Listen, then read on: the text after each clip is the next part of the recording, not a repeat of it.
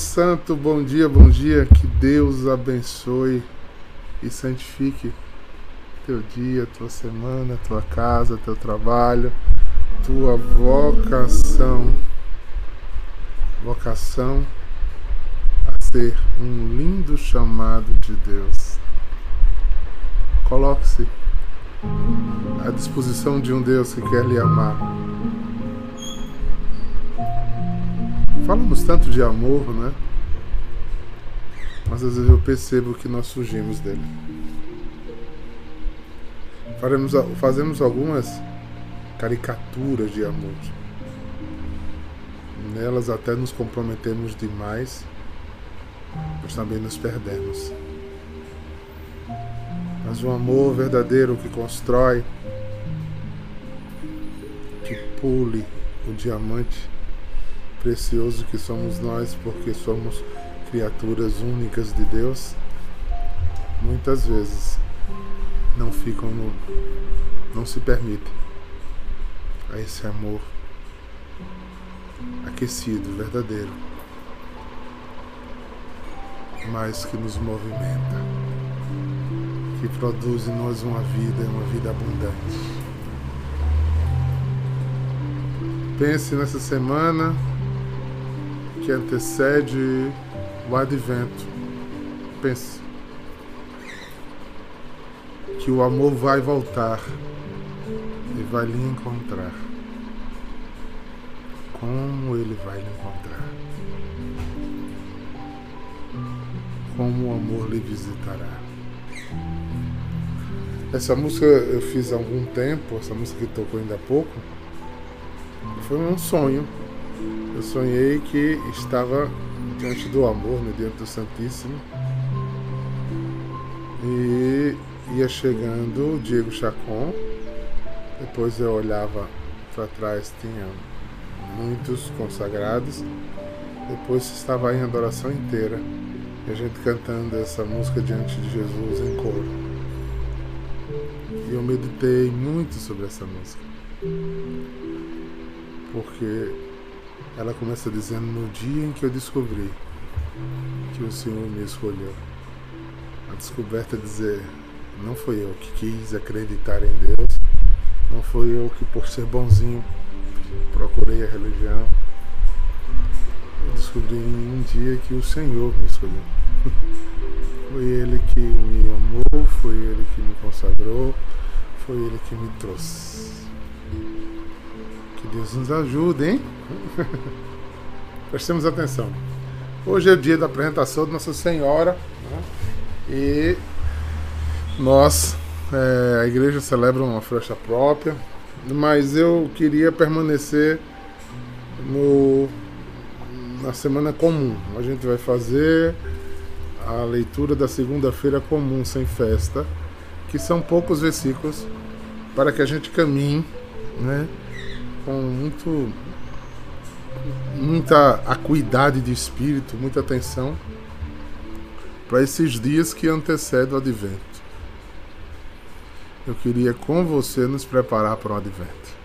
Né? É, esse advento tivesse muito significado para nós. Tivemos um ano bem diferente. Né? Então é muito bom fazer esse retiro pré-natal. Né? que nos faz fazer uma revisão de vida. Né? Porque a gente pode estar em casa, né? Como muitos aí estou vendo pelo Zoom que estão em casa. Né? Aí de repente você recebe uma mensagem, o Valesca recebe uma mensagem, só tá chegando fulano. Né? Que corre, ajeita o cabelo, ajeita, volta a roupa, ajeita, dá um tapa na casa, empurra as coisas para debaixo do tapete. Ele dá um jeito, né? Ajeita, arruma e dá aquele susto e abre a porta. Porque quando alguém vai chegar, sempre mexe com a gente. E saber que a gente não sabe a hora, né? Simplesmente você está todo bagunçado em casa e a campainha toca e é o Senhor Jesus. não é nada mais, nada menos que o Senhor Jesus, então. É por isso que ele diz: olha, deixa a casa arrumada, é, vá tentando ajeitar as coisas para não se assustar diante da novidade que é Jesus. Né? O advento vem sempre nos lembrar isso, né? que a gente precisa estar pronto. Orar e vigiar, né, Duda? Tem, ele vai chegar. A gente sabe que ele vai chegar. Agora, quando, a gente não sabe. Né? A gente sabe que tem que estar pronto. E esse é um, um uma coisa muito interessante. Estar pronto para estar no Senhor.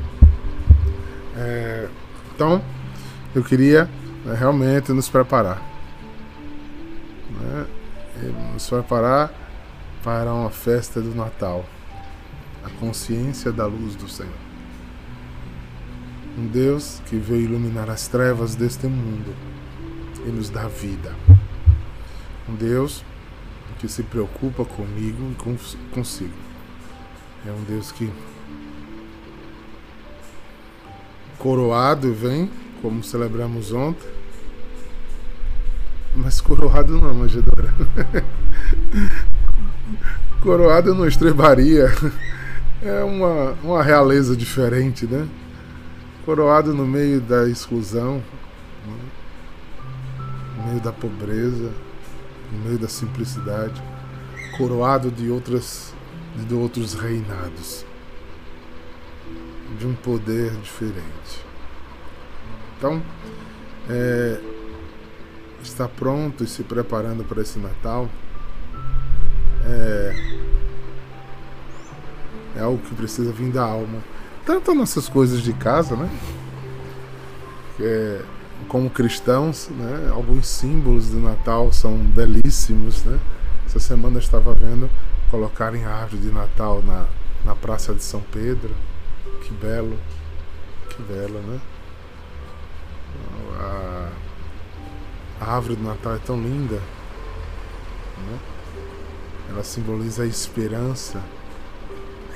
Ela é toda iluminadinha para simbolizar que a luz veio e voltará.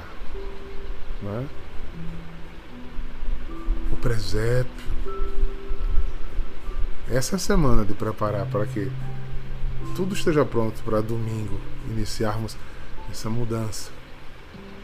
Nós colocamos luzes na casa para dizer que queremos e temos certeza que seremos iluminados por esse Jesus.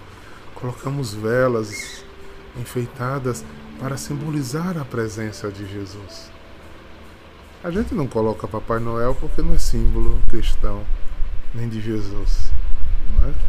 É? é? símbolo de capitalismo, de poder. Né? É... de consumismo. Uma casa cristã coloca sinais cristãos. No centro da casa, da sala, está o presépio fazendo todos os caminhos. Eu lembro, né, que a gente faz o caminho bem direitinho, né? Bota os reis magos distantes, né? deixa a manjedoura sem o Jesus, e a gente vai contemplando a espera. Só no dia 23, no dia 24 para 25 que a gente bota Jesus, aí acende velas. Minha avó me ensinou a fazer arrozinho de casca. A gente planta hoje. Não sei se vocês sabem disso. Você põe algodão e põe arroz com casca. E bota, molha. Bota num pratinho. E do dia de hoje, ele vai germinando. Aí no dia de Natal, ele tá bem bonito. É o presépio fica cheio de de sementes de, de vivas e a gente acende velas em volta do presépio para mostrar que a luz chegou. São os sentidos do Natal para nós.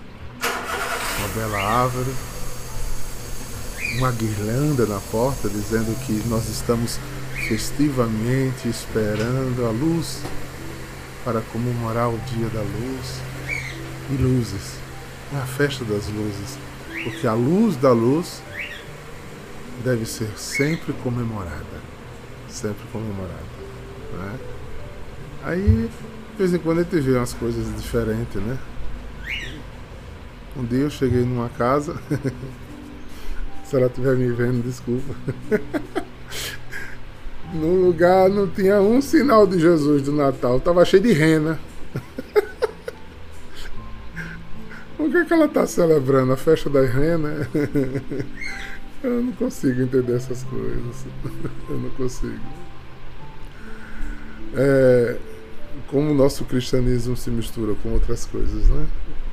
Outras coisas. Mas tá bom. Eu quis dar essa pequena catequese, porque essa é a semana de preparar a casa para anunciar a todos que somos natalinos. Somos filhos do Natal filho da luz. Inclusive hoje eu vou lançar um vídeo que eu fiz, né? Um riozinho pequeno que eu fiz lá em Belém, falando sobre esse rei, sobre este menino homem, esse menino Deus que iluminou a vida de quem deixou se iluminar e que desejou ver a luz. Eu sou apaixonado pelo Natal. Eu, é uma festa que me encanta. Né?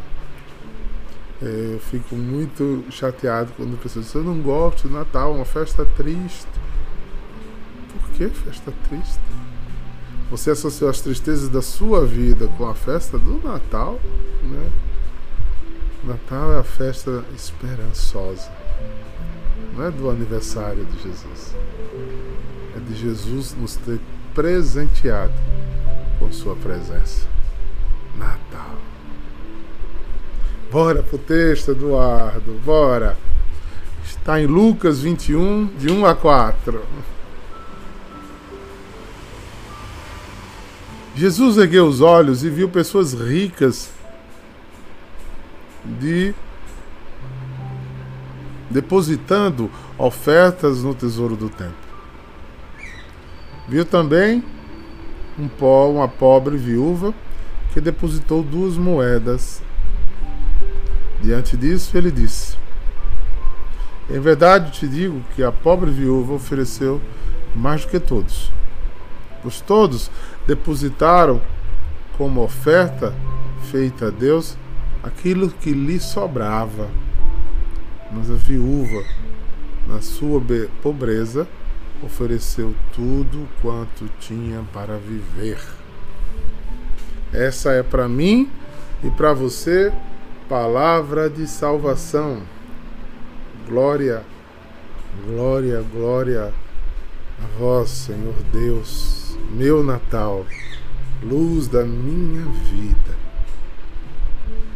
Que não deixasse essas coisas para os sábios entendidos, mas a revelasse para aqueles que desejam ter alma pequena serem parecidos contigo, serem tocados por um reino diferente dos reis e dos soberanos deste mundo. Amém. Sabe, irmãos, eu eu gosto que esse texto nos mostra uma complexidade de Jesus. Um entendimento profundo e, e, eu acho que isso deve ter mexido muito na cabeça dos judeus, porque os judeus não conseguem ver, até hoje, como Jesus disse isso aqui. Não é assim que o judeu vê. Porque eles são muito pragmáticos à lei. Eu vou ler o que diz aqui no introito do, do, do lecionário para vocês verem. Deus mede a oferta pelo coração de quem dá. Porque simplesmente essa conta pode ser mal feita, certo? Não sei se vocês vão me entender. Deixa eu tentar me explicar melhor. Porque se a gente olhar nu e cru, seria Jesus dizendo que se o rico não der tudo, ele não ofertou. Não é verdade? E não é isso que Jesus está dizendo. E não é isso que Jesus está dizendo. Jesus está falando do coração de quem deu. Olha aqui.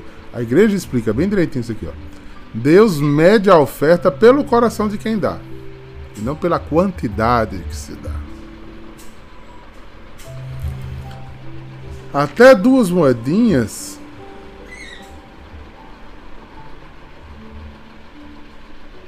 tem para ele grande valor, se vier de um coração humilde e pobre. A oferta mais agradável é a que custa mais. Deus não precisa do nosso do nosso supléfluo, porque toda a terra é sua. A oferta perfeita consiste em tudo oferecer a Deus, sem nada reservar para si.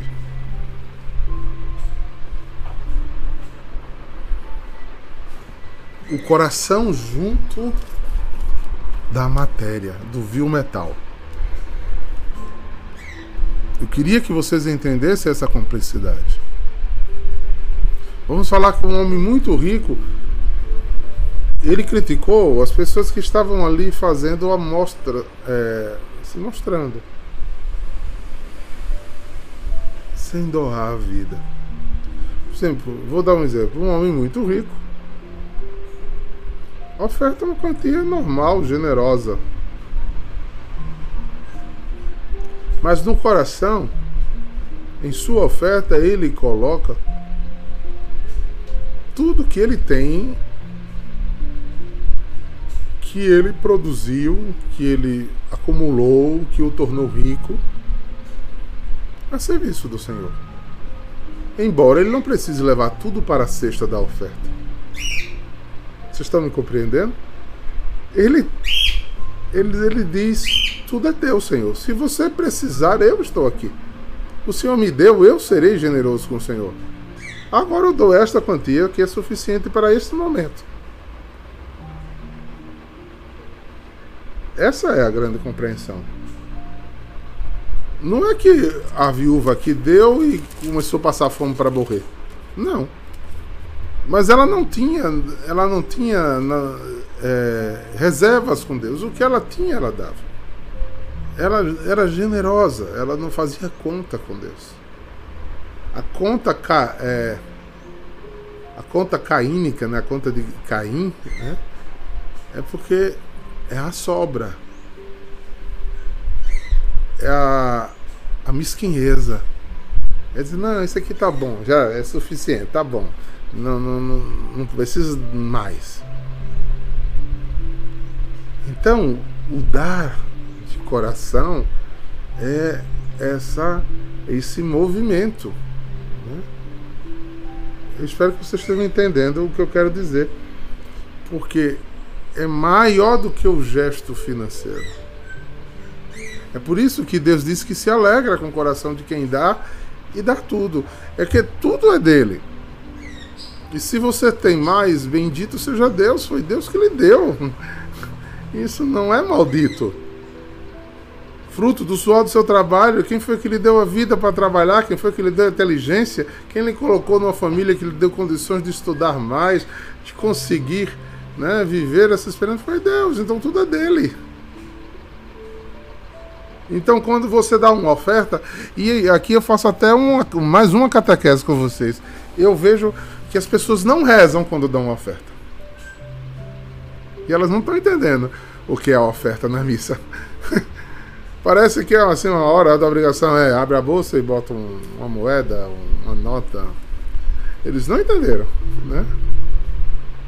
Tanto que algumas algumas regiões do mundo eles fazem um destaque. Primeiro se canta e as pessoas vão até o altar depositar uma, sua oferta. Depois elas sentam e o padre diante das ofertas faz o ofertório. Para mostrar que são duas coisas diferentes e que você precisa rezar sua oferta, porque está escrito na Bíblia que todo primeiro dia da semana, né, a, primeira feira, toda primeira-feira, você deve levar a Deus uma oferta do que você produziu naquela semana que passou. É que você separa para Deus a primeira parte, não é o primeiro dia da semana. Então, antes de você começar a gastar o que você produzia ou produz, você precisa entregar a Ele. Uma parte que é só dele, que é só para Ele que é a parte que é separada dele. Você entende? Isso para nós hoje é confuso, porque ganhamos por, por mês, tem gente que ganha em outras formas, mas vamos usar que a mais normal é que a gente tem um salário mensal, não é verdade?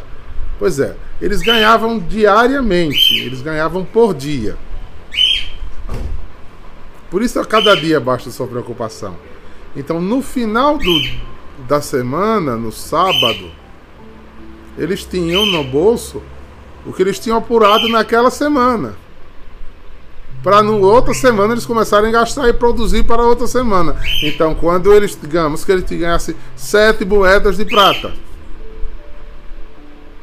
ele tirava os 10% dessas moedas e davam ao, ofertavam o templo.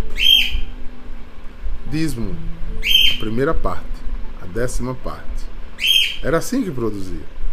Então a sua oferta semanal precisa ser simbólica, né?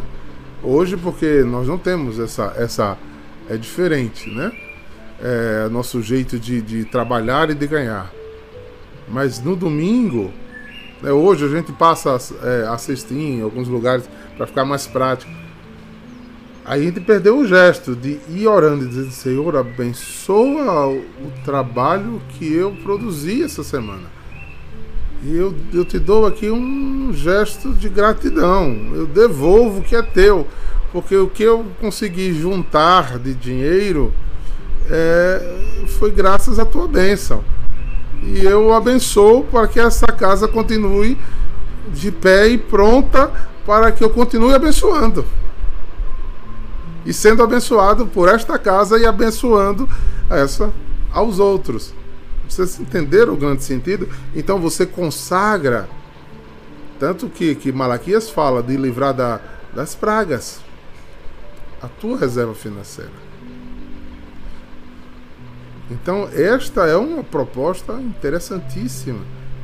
Então, não é simplesmente dar um dinheiro, é ofertar. Porque o que agrada não é a quantidade de dinheiro que você vai dar, mas com que coração e com que consciência você solta uma moeda, uma nota na oferta do altar.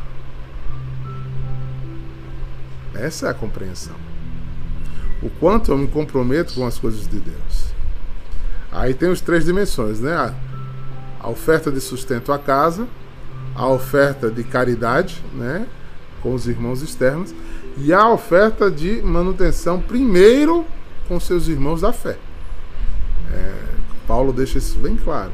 Primeiro com os irmãos. Ah, mas é, Jesus disse: pobres sempre tereis.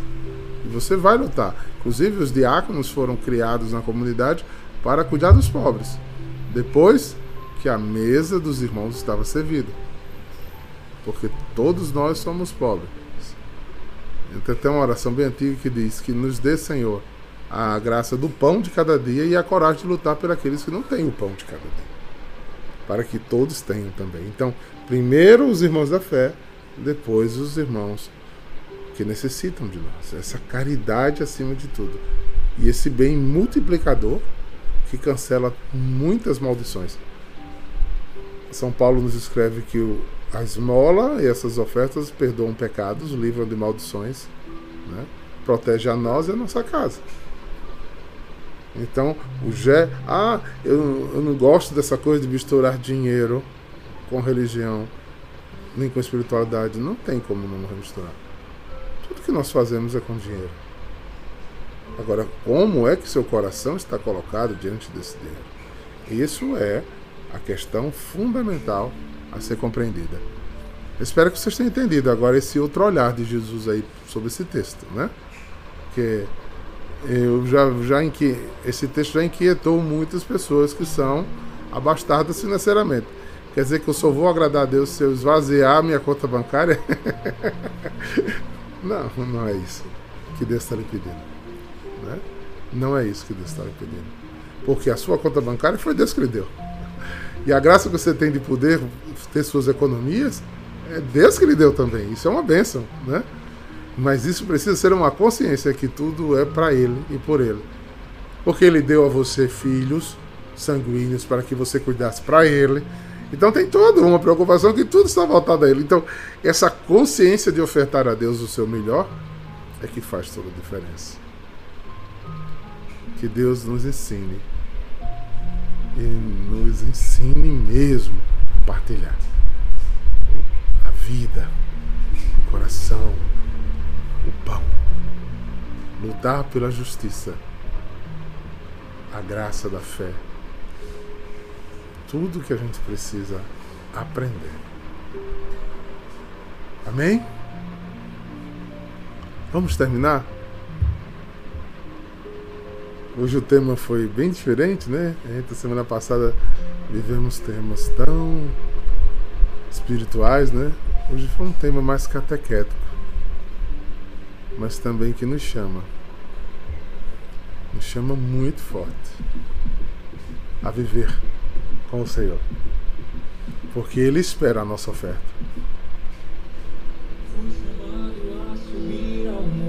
Que Deus espera por nós e espera como a gente vem a Ele. Espera nosso coração na melhor oferta.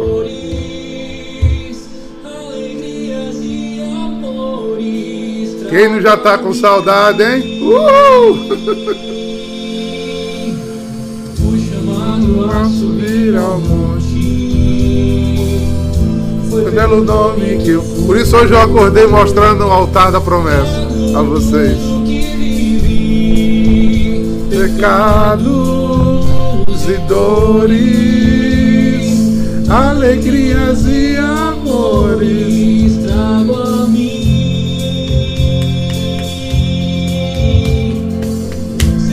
Não é o quê? Está. Por isso eu vim buscar tua bênção. Eu oferto e recebo a bênção. Oferte para receber a bênção. Não é suficiente estar.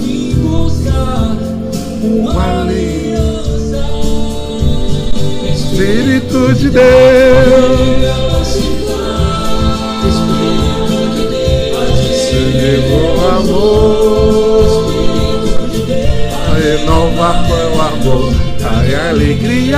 Céu.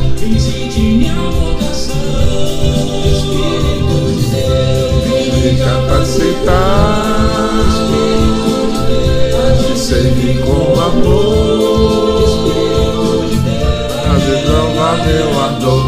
que alegria do céu boca. De ser comigo, de ser em adoração.